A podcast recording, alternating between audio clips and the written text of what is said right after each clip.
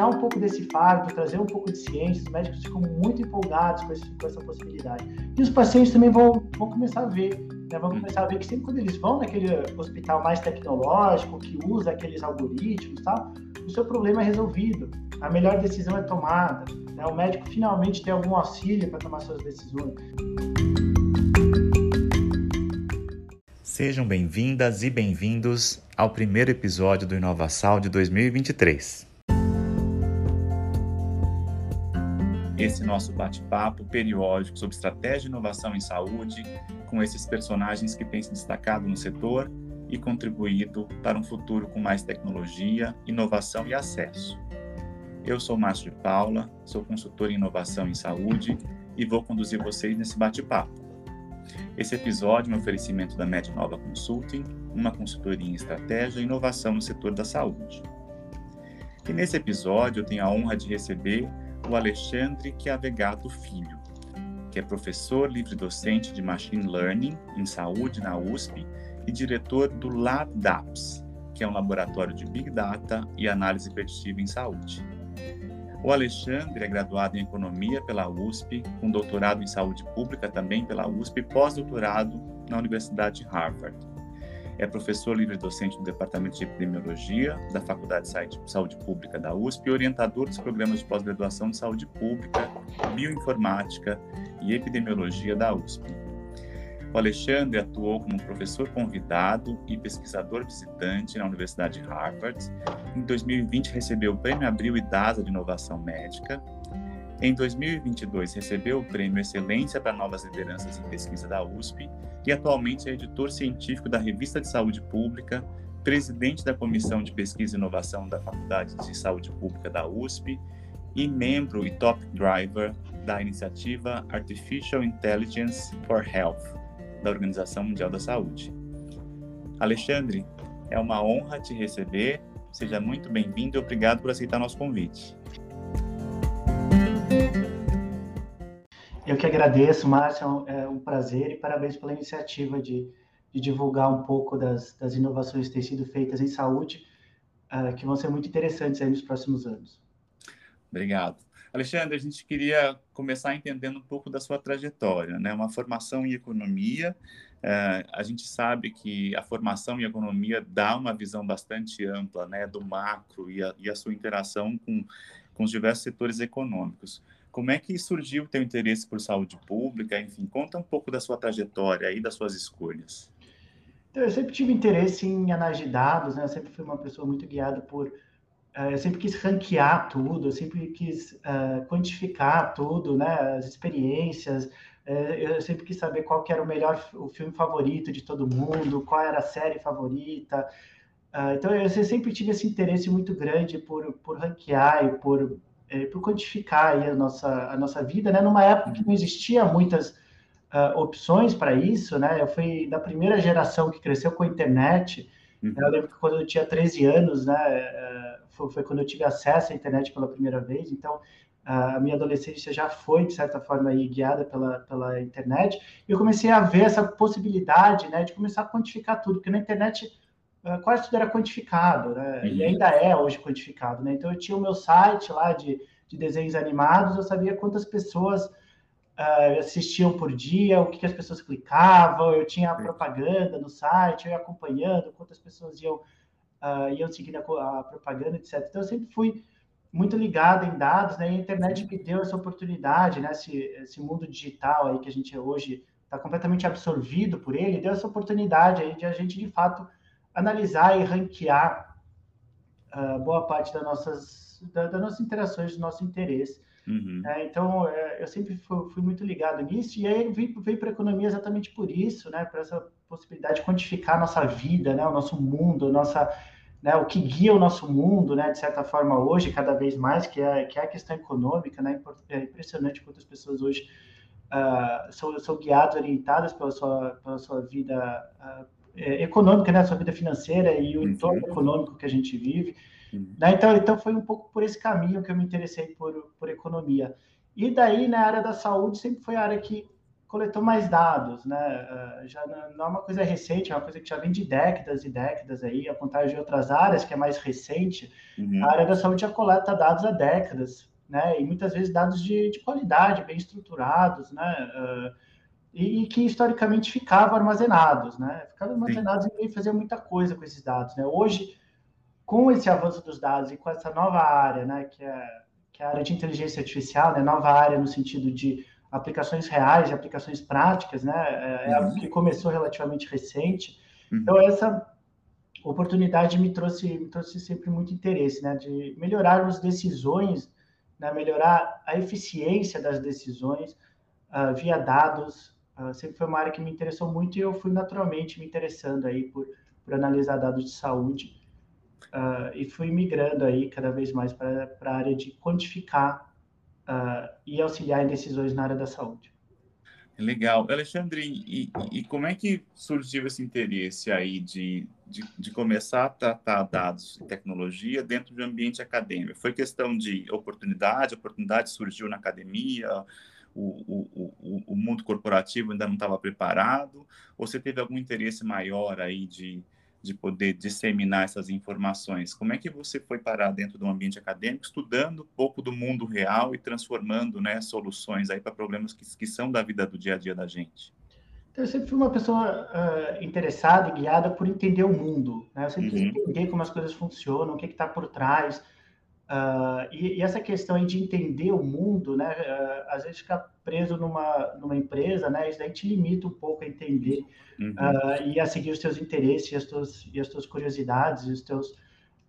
E, e, ficar dentro da fronteira do conhecimento, né? Então, as empresas demoraram muito, como, como você mencionou, e ainda está demorando muito a se dar conta sobre em relação à importância dos dados para sua tomada de decisão, né? Uhum. Então, às vezes as pessoas falam que ah, a área de ciência de dados está com salários muito, muito altos na empresa, é, é uma bolha ou algo parecido. É, e, na verdade, é exatamente o contrário. Né? 99% das empresas não se deram conta ainda da real importância dos dados uh, no seu dia a dia, nas suas, uh, nas suas atividades da, da, empresa. Pouquíssimas empresas se deram conta. Né? Então, uh, hoje eu diria que basicamente só o Google e talvez a Meta, né, o antigo Facebook, sejam duas das poucas empresas que já se deram conta do, do potencial transformador, né, completamente transformador uh, da análise de dados uh, na sociedade de hoje, e por isso montaram equipes aí gigantescas aí de, de machine learning, de ciência de dados. A grande maioria das empresas ainda não se deu conta.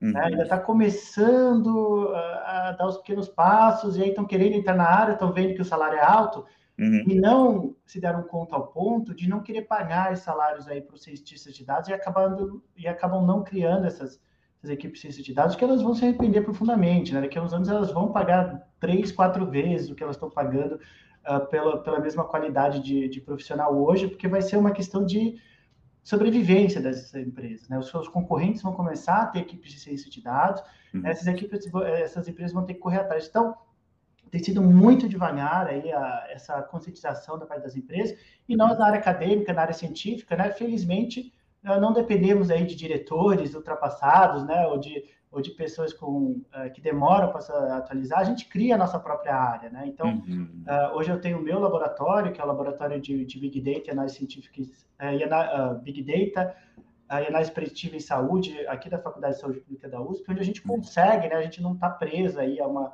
a uma visão atrasada, né? Então, a gente consegue participar da, dessa revolução que está acontecendo, né? Essa questão de uh, de conhecer esses algoritmos, desenvolver esses algoritmos e aprender com como é que esses algoritmos conseguem tomar decisões inteligentes na área da saúde, sempre trabalhando na fronteira, né? Então, uma, uma nova descoberta é feita, é incorporada automaticamente para o nosso laboratório, a gente não tem uhum. uma, uma, uma agenda ou está presa a nada, nossa, estamos apenas presos uh, a melhorar decisões a partir de dados. Né? Então, isso é, isso é bastante forte, isso nos permite Sim. estar sempre na fronteira. Legal. E você teve alguma inspiração de, de carreira em algum momento? Alguém que você tenha se espelhado, enfim, em algum desses momentos decisivos da sua carreira? É, eu tive o meu orientador de, de iniciação científica e pós-doutorado, que foi o professor Rui Laurenti, que foi uh, diretor aqui da faculdade e foi reitor da USP, uh, professor emérito do, do, CNPq, né? Então eu tive muita uhum. sorte de ele, né, ter sido uma pessoa que sempre se preocupou com análise de dados. Ele trabalhava com saúde materna infantil uhum. e ele foi uma das pessoas responsáveis aí pela qualidade de dados que temos hoje na área da saúde. Né? Então, ele implementou o sistema, eh, ele auxiliou na, na implementação do sistema de nascimentos vivos e do sistema de mortalidade do Brasil, que hoje são referências aí ao redor do mundo. E ele sempre viu essa uh, esse potencial de usar dados para melhorar decisões de saúde. Numa época que não se fazia isso, tá? Uhum. Uh, eu sou do tempo, é, eu, eu, conto essa história hoje, né? As pessoas já acham absurda, né? Mas há uns anos atrás as pessoas achavam normal, uh, que é o quê? acho que há cinco, seis anos atrás eu dei uma palestra num, num congresso médico Uhum. E eu falei sobre a importância de dados para melhorar decisões e melhorar a, a, eficiência do sistema de saúde. Uhum. E na sequência veio um palestrante falando que, ó, uh, ele basicamente falou, ó, essa questão de dados parece importante, etc., eh, mas eu tenho um paciente que tem 80 anos e está obeso e está vivo, né? E, ele foi ovacionado, assim, né, da, dessa apresentação, né? E eu fiquei com aquela cara de, de achando que eu estava numa distopia, aquilo, o cara foi, foi ovacionado porque tem um paciente que era obeso e, e que estava vivo e que isso mostrava, né, na cabeça da, das pessoas na época, a pouca importância dos dados e a, e a, opinião, e a importância da, das opiniões pessoais. Isso era uma realidade, hoje as pessoas acham absurda essa história, né? E, e, e, daqui a uns anos elas vão achar que é mentira, mas quando eu contava essa história há cinco anos, né, que foi mais ou menos quando aconteceu, as pessoas uhum. achavam que, ah, lógico, né, isso aí é normal, assim, as pessoas não, não ligam muito para dados mesmo, né, é questão mais de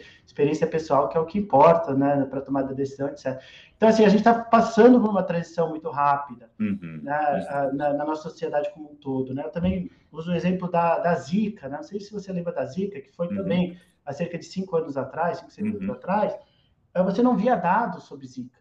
Né? Então, a, as manchetes de jornais, é que também foi uma epidemia super importante, gerou aí sequelas horrendas, uh, mas as manchetes de jornais eram histórias pessoais, né? eram histórias de mães, eram histórias de vida, que são muito interessantes, tal, mas você não via dado de Zika. Né? Hoje, com a pandemia, com o Covid-19, era capa de jornal todos os dias eram dados. Né? Uhum. Letalidade, uh, média móvel, uh, então era dado atrás de dado de, uh, de Covid-19, né? Que é uma coisa que não existia até cinco anos atrás. Então a gente está passando por essa transição muito rápida, as pessoas não estão parando, acho que aqui para observar um pouco, mas como eu participei dessa, eu estava no meio dessa, dessa bagunça das duas vezes, né, nos últimos uhum. sete anos, uhum. é, eu olho para trás e, e, fico pensando, nossa, como, como a sociedade mudou tão rapidamente. Hoje em dia você não toma uma decisão Uh, mesmo nessas, nessas empresas aí que não se deram conta ainda da importância de dados, você pelo menos um númerozinho, né? Você pelo menos um, um, um, percentualzinho ali, né? Não precisa fazer nada de machine learning, não precisa fazer nada Sim. mais sofisticado, mas pelo menos um, um percentual, uma probabilidade, né? Então, hoje é uma sociedade já guiada por dados, né? E só estamos começando, né? A tendência é que cada vez mais a sociedade avance para não aceitar mais uh, decisões baseadas em achismo, uh, em, em, chutes, né? Etc. Cada vez mais você tem que fazer uma análise de dados, que está começando agora de uma forma bem simples, mas vai ter que se tornar cada vez mais rigorosa uh, essa análise para tomar a decisão. Com certeza. E concordo com você e acho que a questão da pandemia foi um grande catalisador, né? Porque quem não queria enxergar foi obrigado a enxergar e, enfim, em, em vários sentidos, eu acho que a pandemia acabou acelerando decisões que precisavam ser tomadas e que estavam sendo empurradas com a barriga aí, né? Para os governos, sociedade, enfim. Eu, eu concordo plenamente com você.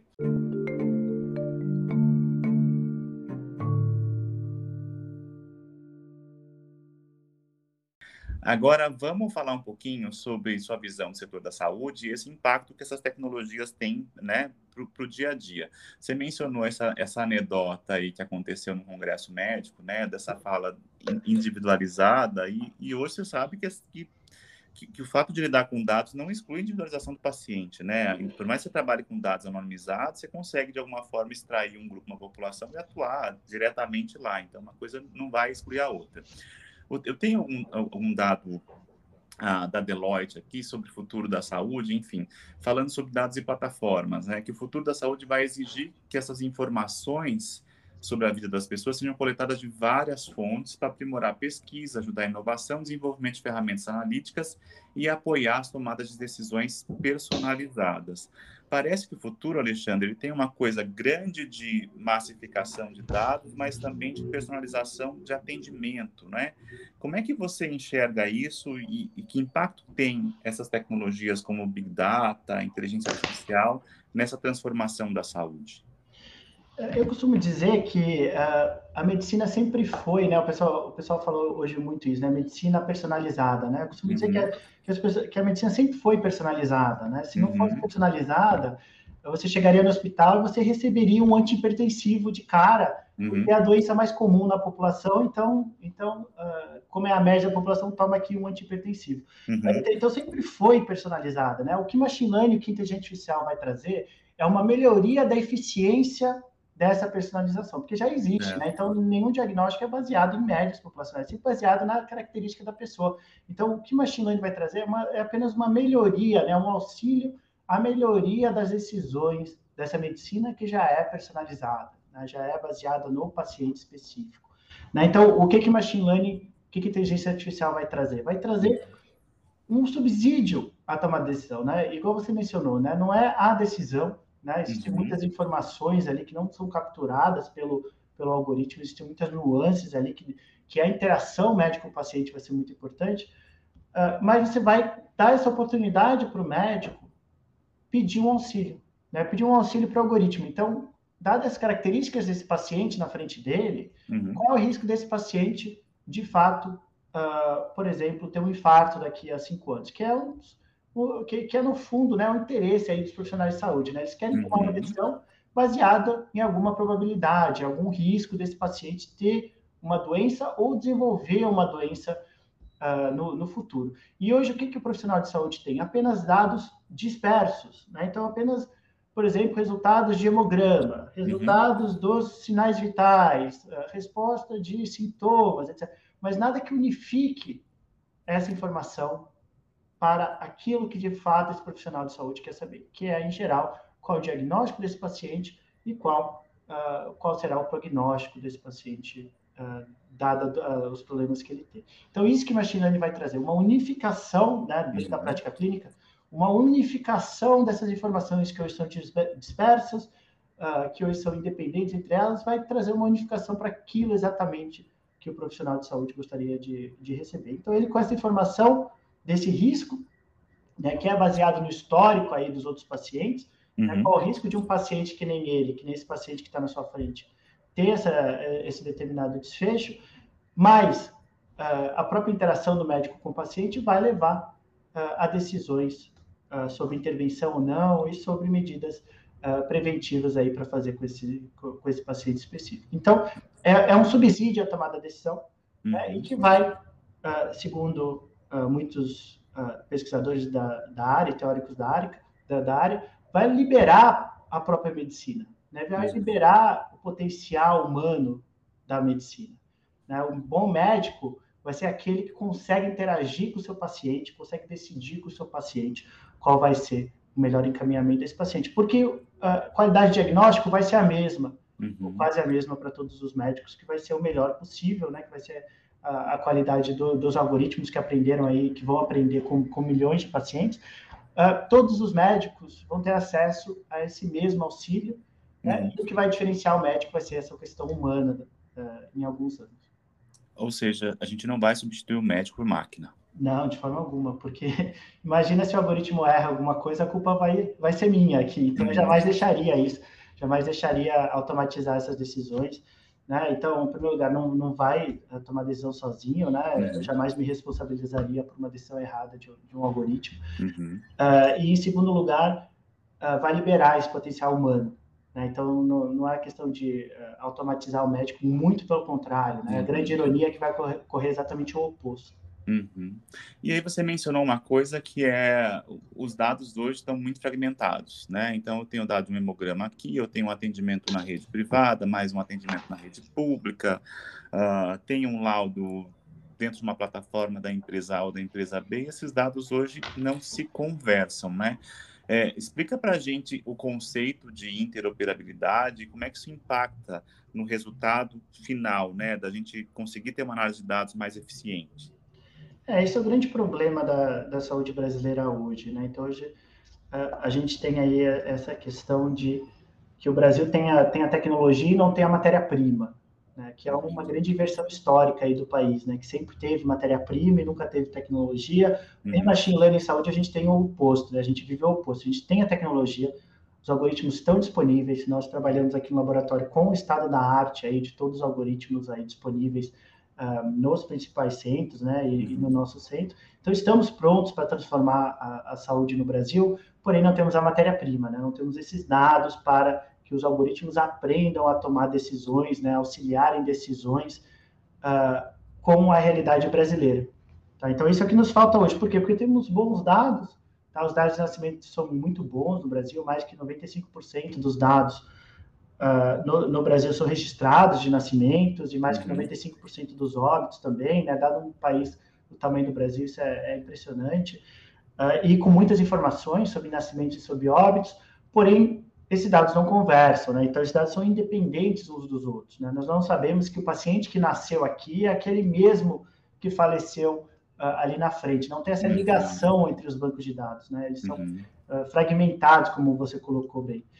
Uh, e para desenvolver algoritmos, né, para auxiliar em decisões, a gente precisa desse acompanhamento. Tá? Eu preciso saber que esse paciente aqui, que foi internado aqui, recebeu uma alta ali, depois recebeu uma consulta aqui, é aquele paciente que vai ter um infarto no próximo ano, por exemplo, ou vai ter um problema grave no próximo ano.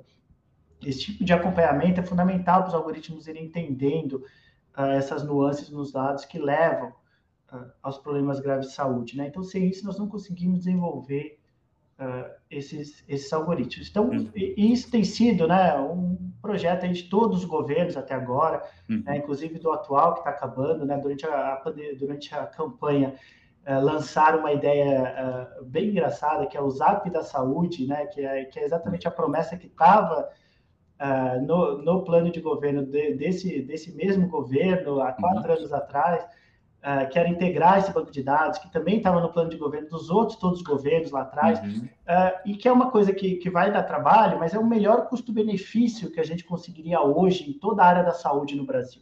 É integrar esses bancos de dados, públicos uhum. e privados, dentro de um mesmo sistema. O problema disso é que não é do interesse da maioria dos hospitais, a maioria dos, uh, do, uh, do, dos hospitais públicos e privados, né? Por quê? Uhum. Porque você unificando esse banco de dados com todos os exames dos pacientes, né, você diminui uh, a necessidade de repetir exames, né? Uhum. Ou de uhum. repetir, repetir intervenções que às vezes uh, são, interess muito interessantes para os hospitais, mas não são interessantes para o sistema e nem para o paciente. Né? De o paciente repetir um exame, porque ele fez um exame no sistema público, depois no sistema privado, ou no hospital, depois em outro, e esse outro hospital não tem informação sobre esse exame que acabou de ser feito. Daí ele vai lá e refaz, né? Que para ele é uma fonte de renda, né? A gente hoje tem o financiamento da saúde no Brasil é via pagamento por procedimentos, Sim. né? Então, quanto mais intervenções, quanto mais serviço você presta, mais você recebe né, é, desse contato com o paciente, então é bastante do interesse dos hospitais essa repetição. Mas não é do interesse da sociedade, né? não deveria ser interesse do governo. Né? Então, precisa vir uma, algo mesmo de cima para baixo uh, que, de certa forma, obrigue ou incentive. Né? Você tem outras formas, aí não precisa necessariamente obrigar, você pode dar a isenção de imposto, né? como, já é muito feito hoje, incentivos fiscais, etc., uhum. uh, para que esse prontuário seja uh, finalmente unificado. Tá? É, é, é, é, sempre muito engraçado aí, todos, todos os novos ministros da saúde uh, falam como prioridade do, do, ministro da saúde fazer isso, e aí acaba batendo nessas questões políticas, essas Entendi. questões de, de interesses financeiros, que acaba não ocorrendo. Mas isso, essa integração dos bancos de dados no Brasil é com certeza o melhor custo-benefício que a gente conseguiria hoje para melhorar a saúde brasileira. Tem algum custo? Tem, não, não vai ser de graça, mas o custo uhum. é, pequeniníssimo comparado com seus benefícios. Legal. E, e, vamos falar um pouquinho de conectividade, né? Você acredita que, por exemplo, a adoção e ampliação do acesso ao 5G vai, vai transformar o jogo de alguma maneira? Então, é, é, ainda hoje é um grande desafio né, uh, do prontuário eletrônico, né, é ter essa, essa qualidade aí de internet, né? A gente não quer um prontuário, um prontuário eletrônico que a internet fique, fique caindo toda hora e o paciente não consiga realizar, e o médico não consiga realizar o seu o seu atendimento, né? E que é um problema dentro da, da cidade de São Paulo. A gente acha que é um problema das regiões remotas do Brasil. Dentro da cidade de São Paulo, né, uh, vira e mexe, o pessoal reclama né, que a internet caiu e não conseguiu fazer o, o atendimento correto no prontuário, uh, no, no, prontuário eletrônico. Então, então assim, uh, é extremamente importante assim, esse ganho, né, e também pelo avanço aí, ainda mais importante para garantir o avanço da telemedicina, que também vai ser uma uhum. área que uhum. vai coletar muitos dados do, do paciente, né, o atendimento passa a ser digital, então acaba coletando mais dados do paciente, o que vai auxiliar bastante também no desenvolvimento de algoritmos para melhorar decisões de saúde. E Alexandre, você acredita nessa que em algum momento a gente vai estar tá com essas tecnologias vestíveis, biosensores, enfim, esse, e esses gadgets, né, que a gente vai vestir, quer seja quer seja num, num, numa pulseira, num relógio, num óculos, num tecido, né, no corpo. Você acredita que a gente vai transformar essa captação de dados, que hoje ainda é muito da interação médico-paciente, para algo que vai ser muito mais preditivo no futuro? Você, tem uma visão formada sobre o impacto dessas tecnologias para a saúde da gente? É, a questão dos gadgets é complicada, porque entra muito na questão de privacidade, né? De quantas pessoas aceitariam o risco de perder um pouco de privacidade uhum. uh, ao ponto de ganhar um pouco mais de, de, de informação, um pouco um potencial de, de, melhorar o seu diagnóstico e o prognóstico. Né? É uma coisa que é bastante imprevisível, né? Por exemplo, redes sociais hoje, né? Se você uhum. falasse há 15 anos atrás, né? Que você ia sair à noite para beber com os seus amigos e a tua avó ia ver uma foto no dia seguinte tua bebendo com os amigos, eu acho que há 15 anos atrás ninguém aceitaria isso, né? Todo mundo falaria, não, não quero, não, uhum. não quero participar disso. Para que, que eu participaria de um negócio que a minha avó vai receber uma foto minha no bar no, no dia, no dia seguinte? Jamais, jamais aceitaria isso. E hoje é uma coisa natural para as pessoas, as pessoas aceitam, né? E, e as pessoas, e a sociedade evoluiu dessa forma, né? Outra, então a sociedade evoluiu nessa velocidade, mas às vezes a sociedade dá uns cortes, né? Por exemplo, uh, o óculos do Google, né, uhum. que, que era cinco anos atrás, né, o Google achava que ia revolucionar a sociedade com esses óculos que ficavam gravando informação. A sociedade não aceitou isso, né? Em geral, as pessoas não aceitaram essa perda de privacidade. Então, depende é, aí da época e depende desses avanços aí, do quanto as pessoas aceitam ou não aceitam de perder privacidade, uhum. que é o quanto vai evoluir esses gadgets aí que ficam coletando nossos dados, a internet das coisas, coletando nossos dados no, no nosso corpo. Então, é, é, bastante imprevisível, né, do quanto as pessoas vão, vão aceitar esse trade-off. Né? Então, acho que é uma questão de, de ir acompanhando mesmo, mas tendo esses dados seria bem interessante. Não é uma coisa que eu, individualmente, particularmente, tenho muito interesse. Uhum. Uh, eu, eu, cheguei até aqueles relógios inteligentes, mas me, uh, me, me, deixavam muito, muito ansioso, muito estressado com essa coleta de dados, com esses avisos, Sim. com esses alarmes. Uhum. Uh, eu prefiro hoje, hoje não ter, mas quem sabe no futuro, aí, à medida que a gente vai se cada vez mais, né, nossa vida digital, nossa vida online, né, isso vai se tornando mais natural para nós. Então, acho que é uma questão de acompanhar e ver Sim. o quanto a sociedade uh, vai aceitando essas, essas inovações no nosso, na nossa privacidade. Eu, eu acho que, inclusive, quando a gente tem esse paradigma hoje, né, da, da medicina baseada pelo, pelo volume, né, de, de, de execuções, de inserções, enfim, de atendimentos.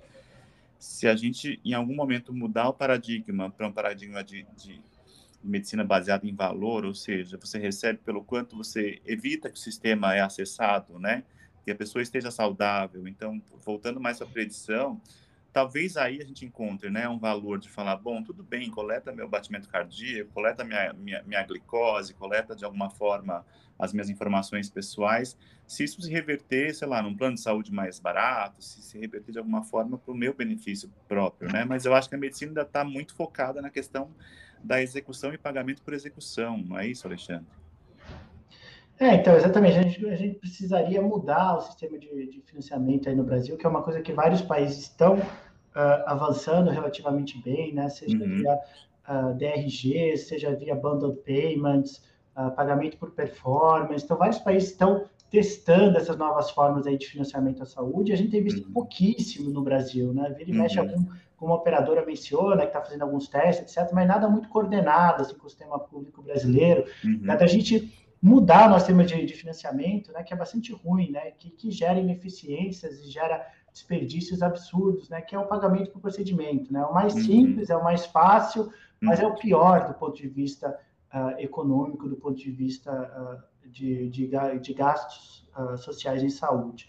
Né? Então, de fato, a gente precisaria fazer mais, mais experimentos aí em relação uhum. a isso. Né? Então, o Brasil só recentemente começou, né, de certa forma, a legalizar o copagamento e o cosseguro, né, que é uma uhum. forma é, que, que na, do ponto de vista de economia da saúde, né, é, é uma estratégia bem interessante para você segurar um pouco os desperdícios, né, uhum. e os uhum. gastos necessários na área da saúde, então, finalmente foi regulamentada aí pela, pela ANS, mas aí a gente precisa também de, de incentivos para outras, uh, outras áreas que economistas da saúde, como eu, né, uh, costumamos gostar bastante, uh, que é começar a testar essas questões do, dos DRGs, né, que é pagamento por por doença da pessoa, uhum. né, ajustada uhum. por, por, fatores de risco, uhum. uh, ou, ou, o bundled payment também, que já é um pouco mais amplo, que já envolve mais médicos e mais hospitais, e até o pagamento por performance, né, onde o médico é responsável e é, uh, e é gratificado né, financeiramente, economicamente,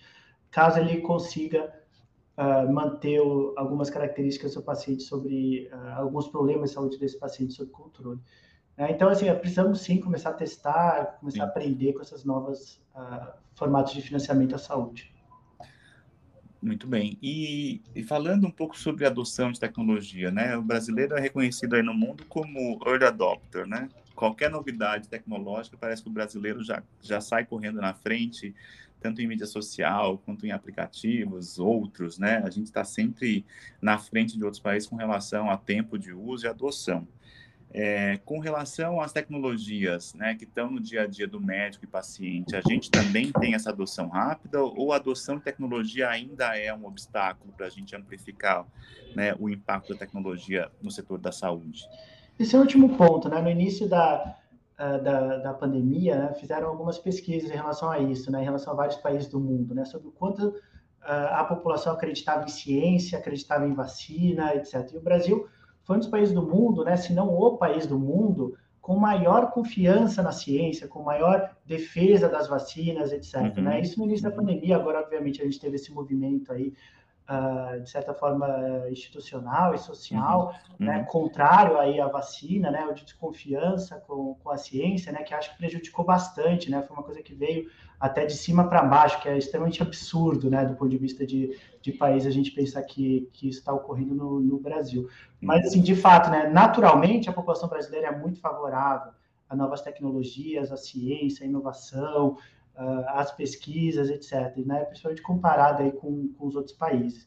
Né? E, de fato, o Brasil costuma, costuma adotar rapidamente essas novas, essas novas tendências. O grande desafio hoje para o Brasil adotar esses algoritmos de inteligência artificial, né, essas novas tecnologias, é a falta de mão de obra, né, a dificuldade de, uh, de formar esse tipo de profissional hoje no Brasil. Né? Uhum. Uh, porque o profissional cientista de dados, né, em geral, a gente quase não tem graduações em ciência de dados. Então, é um profissional que vem em alguma dessas áreas dentro da ciência de dados e tem que aprender as outras áreas meio que sozinho, né, sem uma orientação aí de, de um curso de, de graduação ou, uhum. de, de, um, de, um, de uma pós. Ele tem que aprender, de certa forma, sozinho essa questão de ciência de dados e aí ir, de, uh, ir para o mercado. Né? Mas a gente tem, de fato, uh, verificado essa, esse aumento aí nessa, nessa formação exatamente pelos salários. Né? Os salários estão uh, muito altos na área de ciência de dados, na área de machine uhum. learning, que tem incentivado aí muitos profissionais a buscarem uh, esse tipo de uh, esse tipo de formação por conta própria mesmo, né? Então, a área de ciência de dados ou de machine learning, né, envolve três grandes sub-áreas, né, que seriam estatística, programação uhum. e conhecimento específico da área. Né? Então, se você é um cientista de dados de saúde, né, você quer ser um cientista de dados de, de saúde e você é da área da saúde, você já tem um terço né, do que você precisa. Né? Então, você já está aí num terço do caminho, só falta aprender uhum. programação e, e, e, estatística, né? e vice-versa. Você sabe algum desses outros. Se você se formou em estatística, já só falta programação uh, e conhecer da área da saúde. Se você, uh, se você fez ciência da computação, só falta estatística e conhecer a área da saúde, etc. Então, é uma área assim que ninguém é naturalmente formado, pouquíssimas pessoas, né? Começaram a aparecer alguns cursos de graduação de ciência de dados, mas ainda são pouquíssimos. Uh, ninguém é naturalmente, ou quase ninguém é naturalmente formado em ciência de dados, tem que ir atrás de conta própria. Né? Então, é esse o grande uh, gargalo hoje que a gente tem uhum. na, na, adoção dessas, dessas novas, novas, tecnologias. Porque, em geral, as pessoas são bastante favoráveis. Né? Então, as pessoas têm muita impressão que a maioria dos médicos uh, vão ser contra a inteligência artificial, né? vão ser resistentes a chegar à inteligência artificial. Uh, não tem sido isso a minha, a minha experiência, não, muito pelo contrário. Hum. Né? A partir do, do, momento que os médicos descobrem o que é inteligência artificial, né? que é auxílio à tomada de decisão, eles ficam muito empolgados com esse potencial, né? de finalmente ter algum auxílio, porque eles têm nenhum auxílio hoje para tomada concreta de decisão. Né? Uhum. É só dados fragmentados, dados dispersos, não tem nada que ajude exatamente naquilo que eles querem tomar de, de decisão e tirar um pouco desse fardo, né, desse peso que os profissionais de saúde têm todos os dias de tomar decisões, basicamente ou quase sempre de vida ou morte, né, literalmente uhum. de vida ou morte. Né? Então, tirar um pouco desse fardo, trazer um pouco de ciência, os médicos ficam muito empolgados com, esse, com essa possibilidade.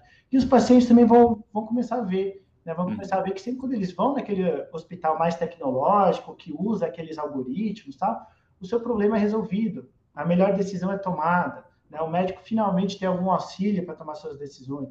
Né? Isso vai aumentar a demanda por hospitais, uh, vai aumentar a demanda por médicos. Né? As pessoas vão começar a querer ir mais ao médico. Né? Uhum. Né? Por quê? Porque elas, elas, sabem que sempre quando elas vão ao médico, né, no, no futuro, o problema vai ser resolvido. Né? A melhor decisão vai ser tomada. Então, as pessoas vão começar a procurar mais os hospitais, vão começar a procurar mais profissionais de saúde. Né? Isso vai aumentar a demanda por esses hospitais, vai aumentar o salário do, dos médicos, etc. Então, uh, em todos os pontos vai ser positivo uh, a, adoção de inteligência, a adoção de inteligência artificial e os médicos estão começando a ver isso, estão começando a ficar bastante empolgados com essa possibilidade de finalmente ter esse auxílio. Legal. E, e, quando a gente fala sobre inovação, né? Você, você mencionou no começo da nossa conversa uma transformação que tem acontecido numa velocidade cada vez mais rápida. No entanto, a gente reconhece que boa parte das empresas ainda não tem noção exata, né, do que a ciência de dados pode fazer para o seu negócio, pela economia e, e é, e é, como no começo da história das redes sociais, né? Que as empresas achavam ah, se eu não tiver na rede social, não tem problema. Na verdade, tinha todo o problema. Se ela, se ela não tivesse na rede social, ela podia ser atacada e nem estar tá ciente. Eu acho que com ciência de dados é uma coisa muito parecida, né? Ah, se eu não entrar agora, não tem muito problema. Se o seu concorrente vai entrar em algum momento, você vai perder competitividade, você pode deixar de existir muito rapidamente. Como é que a gente hoje pode tentar equilibrar é, nesse setor que é tão pressionado e sensível a custo, uh, essa questão do incentivo à inovação em dados, Alexandre, é uma pergunta um, um, tanto ampla, mas queria saber um pouco dessa tua visão, assim, como a gente consegue replicar modelos, talvez, né, do, do, do laboratório em que você lidera hoje, no ambiente público, como é que a gente pode transformar isso, atrair empresas, enfim, fazer um movimento, é, ganhar mais, mais corpo e mais, mais massa crítica? Exatamente isso, né? Então, hoje as empresas, né, elas estão apostando uh, na falta de concorrência, na baixa, uhum. concorrência que elas têm, né? Então, seus, uhum. seus concorrentes não estão usando ciência de dados, elas ficam também sem usar ciência de dados, e isso daí fica gerando aí uh, uma, uma bola de neve onde ninguém faz nada, até aparecer finalmente uma, um concorrente uh, moderno, que, como você mencionou, é o que aconteceu com as redes sociais, né? Muitas empresas uhum. foram crescendo muito rapidamente, graças à rede social, graças ao comércio online, que é outro exemplo também, né, de muitas empresas que também levaram bastante tempo para entrar no comércio online, foram perdendo, né, enquanto aquelas outras que entraram mais rapidamente, que de fato investiram no comércio online, né, hoje, de certa forma, dominam aí a, o comércio online, que vieram do nada, às vezes, né, como, uh, de diversas startups aí que começaram direto no comércio online e obrigaram, de certa forma, essas empresas né, brasileiras que estão acostumadas com a falta de concorrência com, com baixo nível uh, e a baixa competitividade que a gente tem no, no mercado uh, da, de muitas empresas aí no, no caso brasileiro, porque elas estão competindo entre si, né? Esse é um grande problema. Ao contrário, na área científica, né? Na área científica a gente compete com Harvard, a gente compete com MIT, a gente conversa, compete com Oxford, com, com Cambridge, pelos mesmos espaços, nas mesmas pesquisas, nas mesmas revistas científicas. Tá? Então a gente vive num ambiente altamente competitivo, né? Isso, uhum. isso nos incentiva, né? Isso nos uh, empurra para sermos melhores, né? nunca ficarmos para trás, sempre estarmos na fronteira aí da nossa área, que é a nossa área, que é nossa área científica. Infelizmente, isso não ocorre em muitas empresas privadas brasileiras, onde você tem muito poucos incentivos à inovação, muito poucos uhum. incentivos, uh, exatamente pela, por essa falta de concorrência. Mas uma hora começa, né? Uma hora vem algum, finalmente, né? Algum, algum concorrente que de fato leva a sério né, a questão do, do comércio online, a questão do, das redes sociais, né, e começa a sentir a pressão. Né, essas empresas uhum. começam finalmente a sentir a pressão e vão ter que começar a tomar melhores decisões a partir de dados. Né, elas vão começar a ver que tem um concorrente ali né, que todo mundo sabe que está tomando decisões a, a partir de, de, machine learning, a partir de dados, que está crescendo muito rapidamente, está tá tornando seus processos mais eficientes, né, e essa empresa vai começar a ficar para trás e vai ser obrigada, né, um tapa na cara, né, da, da, que, que, que, as empresas vão tomar, vão tomar um tapa na cara e vão tentar que, uh, ser obrigados finalmente né, a se darem conta da importância uh, dos dados para, para tomar decisão. Mas o, o meu prognóstico né, em relação a isso é sempre uh, pessimista, né? Eu acho que só quando tomarem um tapa na cara mesmo, as empresas uh, vão começar a se dar conta da, da, importância dos dados para sua tomada de decisão, né? E mais um dia vai chegar, né? Um dia vai chegar ou as empresas vão à falência, né? Elas vão ter duas, uhum. duas opções, né? Mesma coisa das empresas que se recusaram a entrar no comércio online, se recusaram a entrar na, nas redes sociais, um dia elas tiveram que tomar essa decisão. Ou a gente vai à falência ou a gente finalmente acaba se uh, entrando nessa nova tecnologia, investir nessa nova tecnologia. E algumas vão descobrir isso muito tarde, né, Alexandre? Tarde demais, né? E vão ter que, é, vão acabar indo à falência, infelizmente. É. Bom, eu queria que você me explicasse um pouquinho sobre o laboratório de Big Data ou Big Data e análise preditiva em saúde. Você coordena esse laboratório hoje, que está dentro né, da Faculdade de Saúde Pública da USP. Fala um pouquinho do trabalho que vocês estão executando, que tipo de pesquisa vocês estão realizando, que tipo de avanço já alcançaram. Então, nosso foco é no, nos algoritmos, né? então nosso foco é na técnica, né? nosso foco é no, na inteligência artificial em saúde, no, uhum. no machine learning em saúde, como otimizar esses algoritmos para tomar decisões inteligentes na área da saúde no, no, Brasil. Então a gente, como o nosso foco é na, na técnica, né, no desenvolvimento científico da técnica, uhum. nós temos a oportunidade de trabalhar em várias áreas da saúde. Né? Então não, não, não temos uma área específica da saúde uh, em que a gente foca, porque a gente foca na, na, técnica, no método. Então, temos pesquisa em diversas áreas, né? Por exemplo, temos uh, um artigo que saiu ano passado, nosso, que nós descobrimos que com dados automaticamente coletados pelo sistema de nascimentos brasileiro, era uhum. possível predizer muito bem a probabilidade de cada bebê morrer no seu primeiro mês de vida. Dadas as características que esse bebê nasce, os uhum. algoritmos conseguiram aprender muito bem né, qual a probabilidade desse do, do bebê ir a óbito no primeiro mês de vida. Né? Também tivemos muitas pesquisas com com Covid, né, para predizer diagnóstico, para predizer prognóstico de Covid.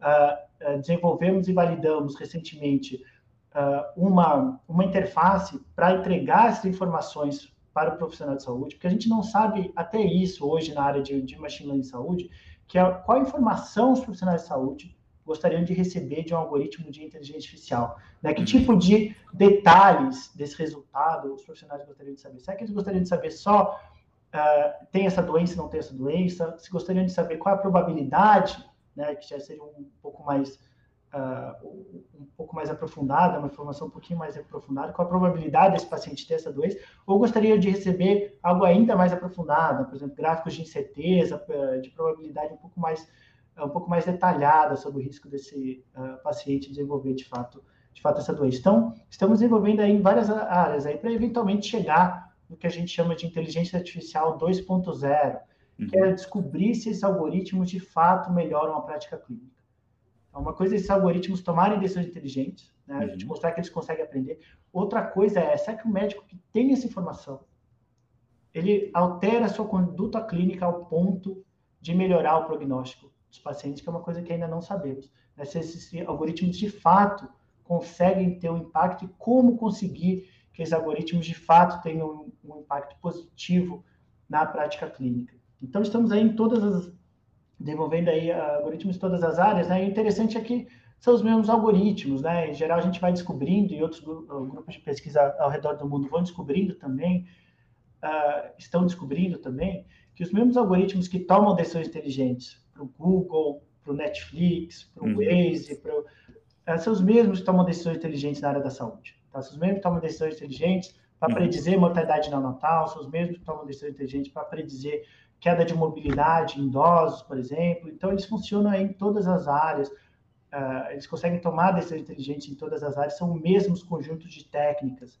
Né? Então, isso daí tem sido um resultado bem interessante e, de novo, né? E, e aprendendo como colocar esses algoritmos em prática, né? Chegar e na inteligência artificial 2.0, que é de fato transformar a área da saúde a partir de dados, uh, a partir de algoritmos de inteligência artificial. Muito bom. E se a gente for pensar do ponto de vista econômico, né, Alexandre, qual é o potencial que essas tecnologias têm para garantir a sustentabilidade do sistema de saúde. O sistema de saúde hoje gasta muito, né? É, tem uma limitação de verba e para atender, né? Dois terços da população brasileira hoje, é, perdão, três quartos da população brasileira hoje depende do sistema público de saúde, que tem uma limitação financeira gigantesca, né? Como é que você acha que essas tecnologias, né, como inteligência artificial, machine learning, elas podem de fato impactar na sustentabilidade do sistema de saúde?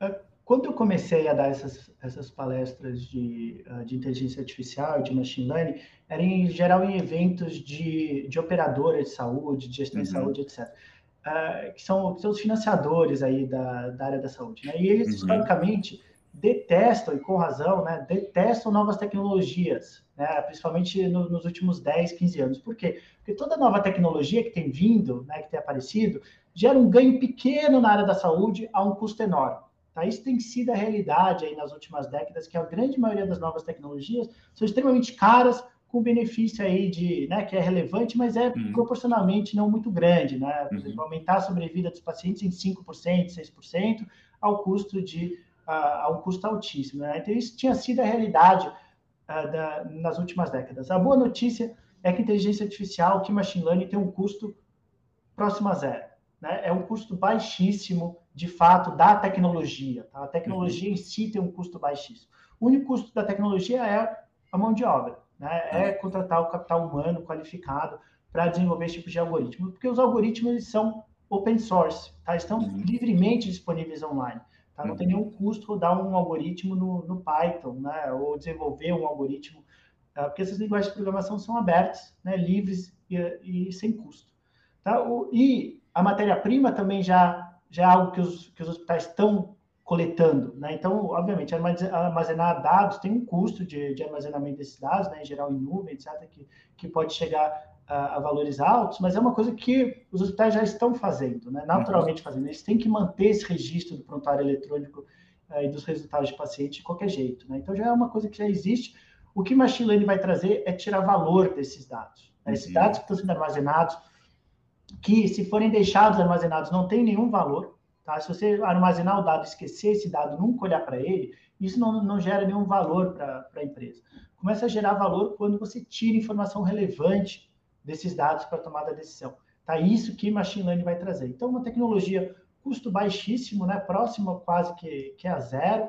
Uh, o custo que você tem é apenas contratar esses profissionais tá? que tem, então, tem alta demanda de mercado, né? então o salário, né? a gente está formando poucas pessoas em ciência de dados, a demanda está aumentando, principalmente de bancos, né? então hoje é até interessante que boa parte dos pesquisadores aqui do laboratório, é, que é um laboratório de saúde, trabalha em bancos, né? porque o salário assim, é, é ordem de magnitude maior do que outras uhum. áreas, né? e o banco é uhum. é uma área que gera muito lucro e que consegue contratar esse tipo de profissional, mas em geral todo mundo, né, a grande maioria dos pesquisadores aqui querem migrar para a área da saúde, só estou esperando né, esses hospitais darem a importância uh, necessária para a equipe de ciência de dados, para análise de dados, para conseguirem fazer essa, essa migração.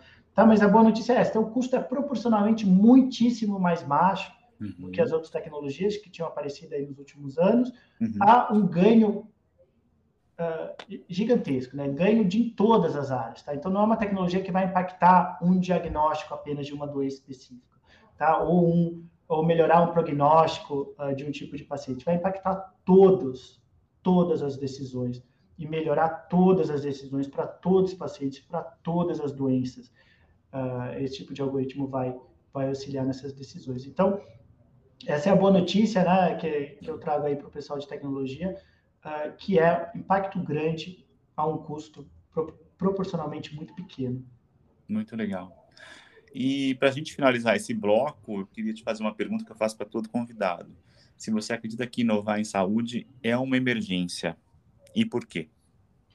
É, é, é uma emergência porque assim não existe uma área tão complexa e tão difícil uh, quanto, a área, quanto a área da saúde. Né? Então, a gente se basear apenas em experiências pessoais, em uh, intuição, para tomada de, de, decisões que são literalmente de vida ou morte, uhum. uh, é, é bastante preocupante até do ponto de vista uh, do ponto de vista ético e mesmo do ponto de vista da, dos hospitais e, das, e, da concorrência entre entre os diferentes sistemas aí da, da área da saúde. Então é importante não só pela concorrência, né, e pela sobrevivência uhum. desses hospitais, mas também do ponto de vista ético? Do ponto de vista que estamos tratando de vidas, tá? Não é só um uhum. produto aí que estamos vendendo, que as pessoas podem gostar ou podem não gostar, estamos tratando da vida dessas pessoas. Uhum. Né? Então, é um problema uh, não só econômico, né? importância econômica, mas também uma importância moral, uma importância ética. Uhum.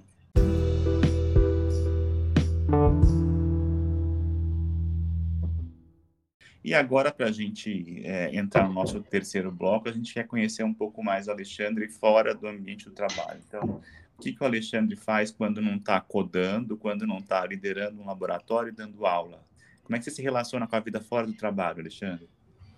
É uma coisa cada vez mais difícil, né? Especialmente para quem, uh, como eu, é obcecado pelo que faz, né? Sou, uhum. sou realmente obcecado pelo, pelo que eu faço.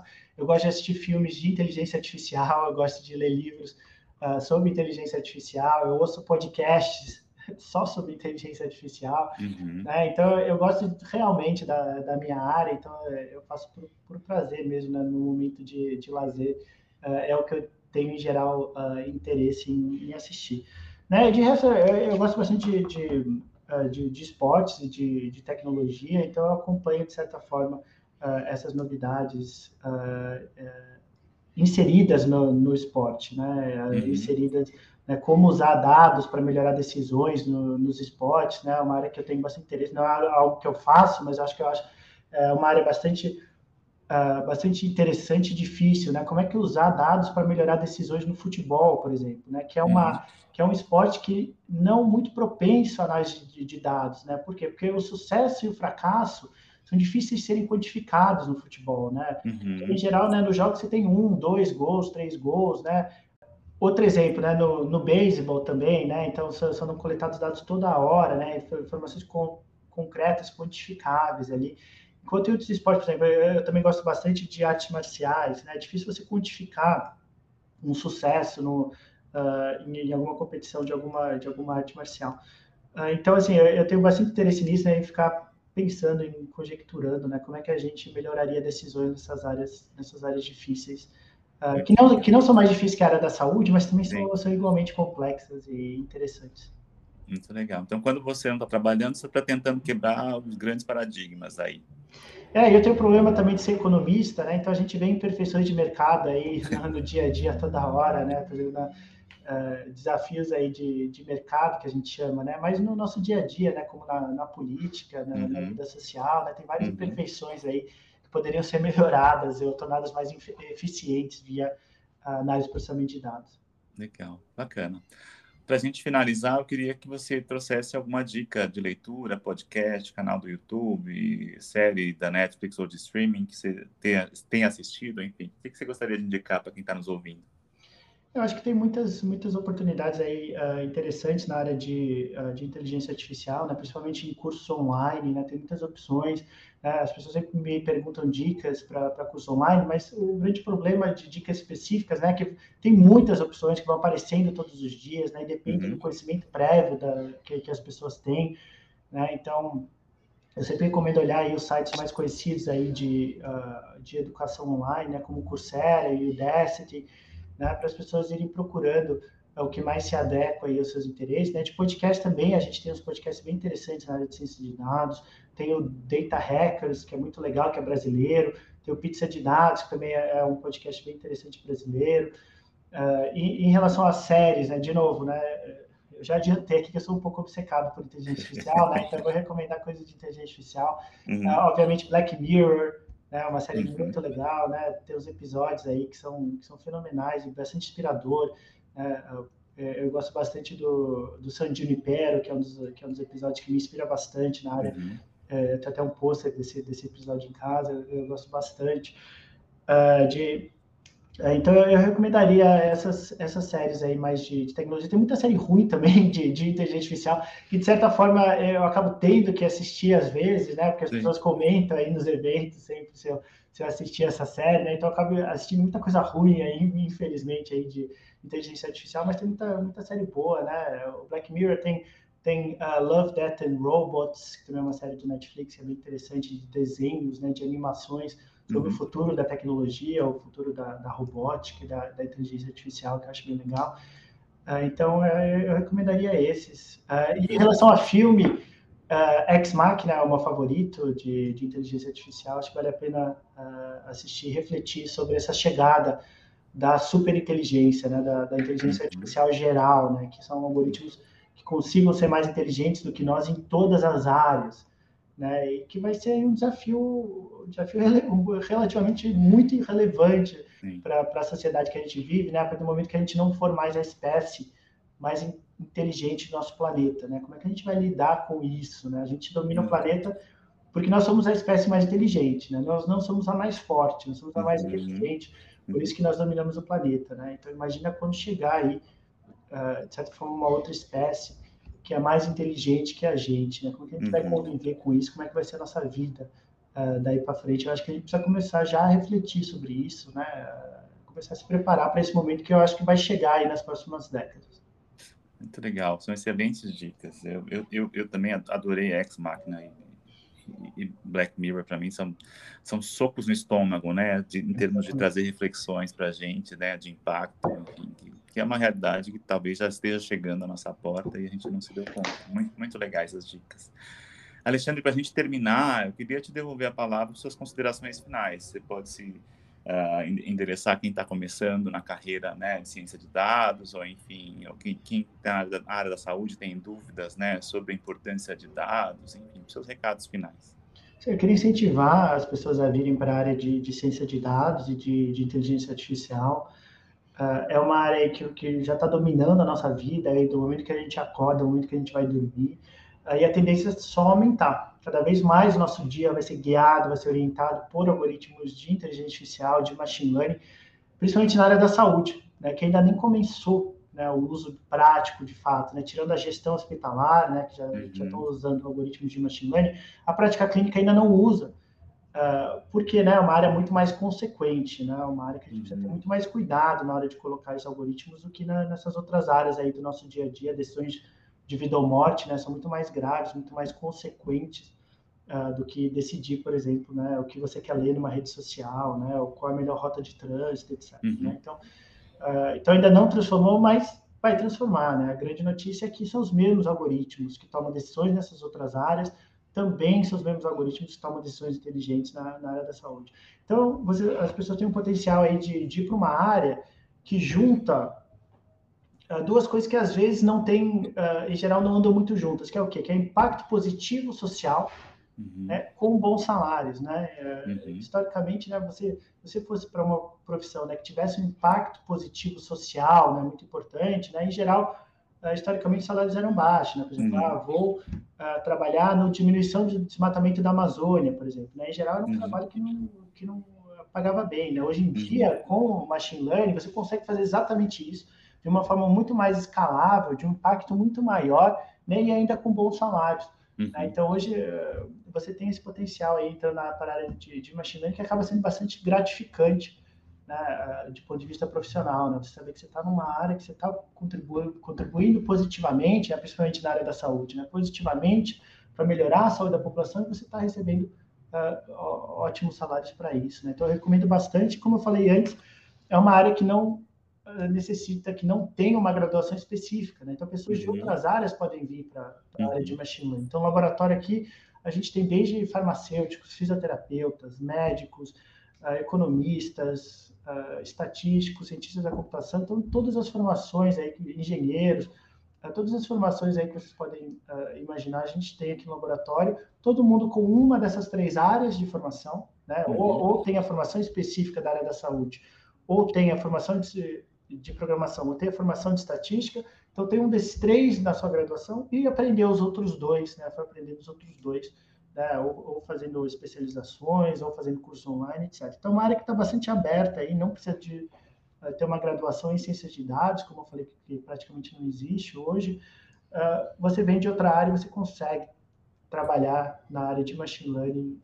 É preciso muito estudo, é preciso muita dedicação, mas é uma coisa que está acessível a todos, tá? Não é uma área impossível de ser aprendida, tá? Não é uma área uhum. difícil nesse sentido. É uma área difícil na questão de tempo, tá? Leva tempo para ter todo esse conhecimento, leva muita uhum. dedicação, mas você vai conseguir, você vai chegar lá né, se você investir esse tempo necessário. Então, queria terminar só recomendando uh, essa área para todos os ouvintes do podcast. Que legal, que bacana. E esse foi o nosso episódio com Alexandre Chiavegato Filho, que é professor livre-docente de Machine Learning em Saúde da USP, diretor do LabDAPS, o Laboratório de Big Data e Análise Preditiva em Saúde. Alexandre, adorei a nossa conversa, queria te agradecer imensamente por esse papo tão gostoso e tão apaixonado sobre tecnologia e inovação na área da saúde. E lembrar quem está nos ouvindo que esse episódio, ele, ele é liberado periodicamente com esses atores do ecossistema de inovação e, e, que tem transformado, enfim, um pouco do nosso presente e também do nosso futuro.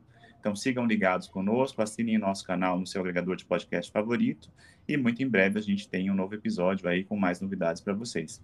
Muito obrigado a todos.